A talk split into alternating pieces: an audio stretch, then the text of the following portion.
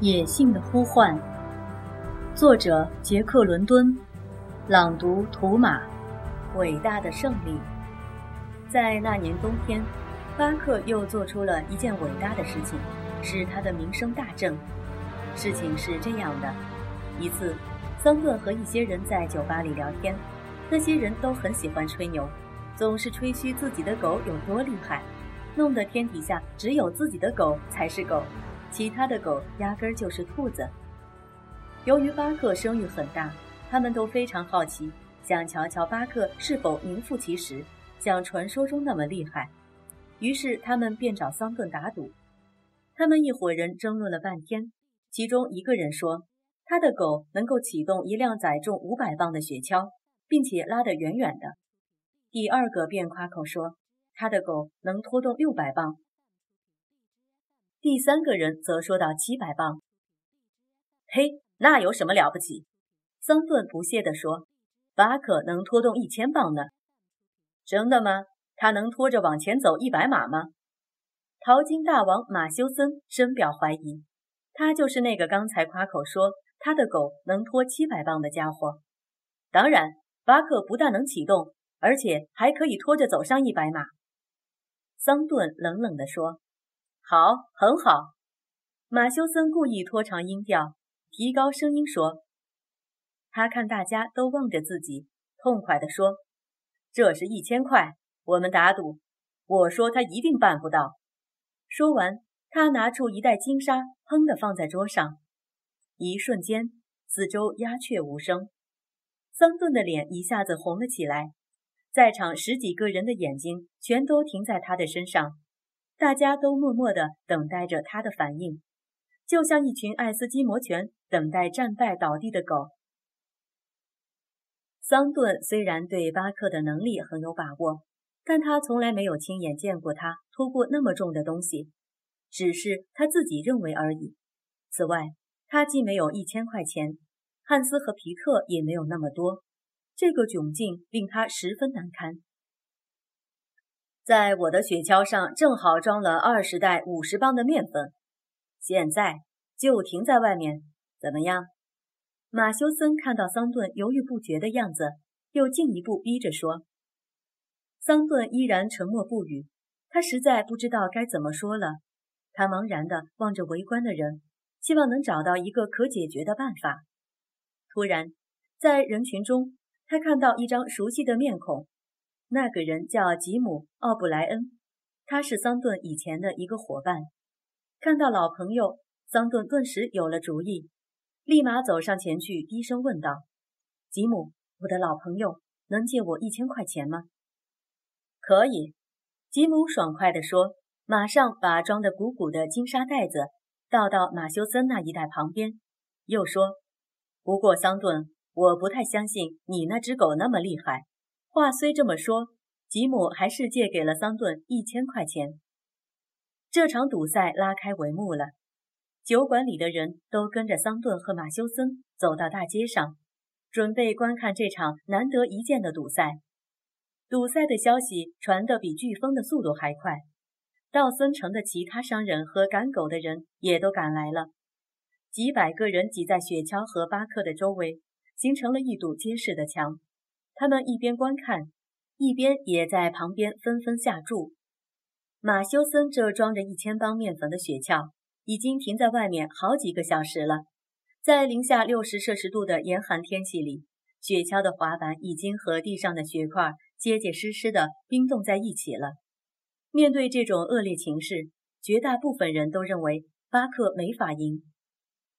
说到“启动”一词，人群中又争辩起来。其中那个吉姆认为，桑顿有权先摇松滑板上结的冰，再让巴克启动纹丝不动的雪橇，而马修森却坚决反对。启动是包括从冻牢的冰地里拉开那些滑板。在场围观的人大多同意马修森的主张，并提高了赌注，形成三对一的局面。他们都打赌巴克一定会输。当时桑顿是被人激怒才加入了赌局。现在小，现在像小山般的雪橇就放在他面前，而且还看到拉这辆雪橇的十条狗也在旁边。输的局面看起来是明摆着的事情了。他疑虑重重，而马修森却是一副赢定了的样子，显得非常得意。三对一，他大声喊道。之后接着又说：“就在这个数目上，我再加一千块，如何？”桑顿瞧着马修森得意洋洋的样子，桑顿感到万分懊悔与不安。可是马修森的挑战却激发了桑顿争强好胜的性格，使他不顾一切地接受了。他把汉斯和皮特叫过来，把口袋里所有的钱全倒出来，勉强凑足了两百块钱。他们毫不犹豫地把自己全部的财产压在了马修森的钱上。双方协商好细节后，桑顿把巴克带了上来，用他自己的玩具套在了雪橇上。巴克早就感染了四周的兴奋劲儿，跃跃欲试，只等主人桑顿一声令下，大展雄威。何况现在他的身体处于最佳状态，身上没有一点多余脂肪，一百五十磅的强壮体格。全身充满着生命的活力，厚实的皮毛如丝绢般光滑，脖子上的毛随着每个动作都竖了起来，宽阔的胸部和粗壮的腿比例协调。围观的人群看到这样一条强壮的狗，不由得发出低声的赞叹。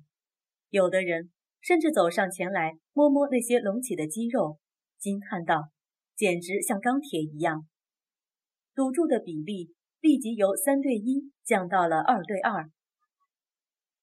这时，人群中有人突然高声大喊：“喂，老兄，我出八百块买这条狗！老兄，就在赌赛开始之前，就现在这样子，我出八百块！”近来发了大财的贩狗大王斯古奇兴奋地说。桑顿摇摇头，没再理他，径直走到巴克身边：“嘿，你不该靠近他，你不能帮他。”只能让他自己来。马修森以为他想使诈，抗议的大声嚷嚷。周围静悄悄的，身体里的心脏却扑通扑通的加速跳着。每一个人都紧紧盯着巴克。尽管在场的人都表示巴克是一只非常优秀的狗，但是基于他们的经验判断，一千磅的雪橇实在太重了，因此没有多少人敢下没把握的注。桑顿在巴克身边跪下来，双手捧起巴克的脑袋，脸颊紧贴在巴克脸上，并且在他的耳边悄声地说：“像你爱我那样去干，巴克，像你爱我那样去干。”巴克好像完全听得懂桑顿的话，轻声地叫了一下。他们的亲热劲儿，在围观的人看来，像是桑顿在向巴克施魔法一样，使得整个事情变得神秘莫测起来。一会儿，桑顿站了起来，巴克张开大嘴，咬住了他戴着手套的手，咬了好一会儿，才不情愿地慢慢放开。这就是巴克对桑顿的回答，无需语言，只需一个默契的动作。桑顿向后退了几步，说：“准备好了，巴克。”巴克拉紧了缰绳，然后再放松了几英寸。这是他以前学到的上路之前的准备动作。右，桑顿一声令下，巴克按照桑顿的命令往右边摇摆了一下，缰绳完全绷紧了，然后又猛力一拉，那满载二十袋面粉的雪橇动了，滑板底下发出清脆的冰裂的声音。左，桑顿又下了命令，巴克以同样的方法向左转。那清脆的声音立即变成噼噼啪啪的爆裂声，雪橇滑板下的冰完全崩裂了。接着，滑板也缓缓滑动了，吱吱嘎嘎的向一旁滑出了好几英寸。沉甸甸的雪橇动了，围观的人个个屏住呼吸，睁大眼睛，注视着巴克的一举一动。巴克，走！桑顿的命令好似一声枪响。迸射出来，巴克全身结实的肌肉立刻聚集到一起。他低着头，整个身体向前倾，然后全力以赴拉紧缰绳。他的腿像四只铁爪，一步一步向前迈进。那条被踩得很结实的雪道，随着他前移的脚步，立即划出两道平行的深沟来。雪橇终于逐渐松动起来了，并且还向前稍微滑出了一点点。但是就在这时，巴克不小心滑了一下，有个人不禁尖叫了一声。那辆沉甸甸的雪橇忽然往前倾斜，然后急速地抖动了起来，半英寸、一英寸、两英寸，在千钧一发的时刻，巴克控制住了雪橇巨大的惯性。慢慢的，那辆雪橇平稳地往前滑进了。这时，围观的人们深深吸了一口气后，他们发现自己已经屏住呼吸好长一段时间了。桑顿跟在后面跑，时不时地给巴克加油。当巴克慢慢走进代表终点的火堆时，四周的欢呼声越来越高，越来越响。巴克经过火堆了。桑顿下令停下来的时候，四周响起了雷鸣般的掌声。在场的所有人，甚至马修森，都激动得语无伦次。一时，无数的帽子和手套在空中乱飞起来。无论认识或不认识，人们都兴奋地互相握着手，大声谈论着，道贺着。桑顿高兴的眼泪夺眶而出，他跪在巴克旁边，头靠着巴克的手。双手用力摇晃着他的身子，不停地用粗俗的语言骂着巴克，语调中充满了慈爱。喂，老兄！那个贩狗暴发户斯古奇激动地叫着桑顿，说：“我出一千块钱，老兄，一千块！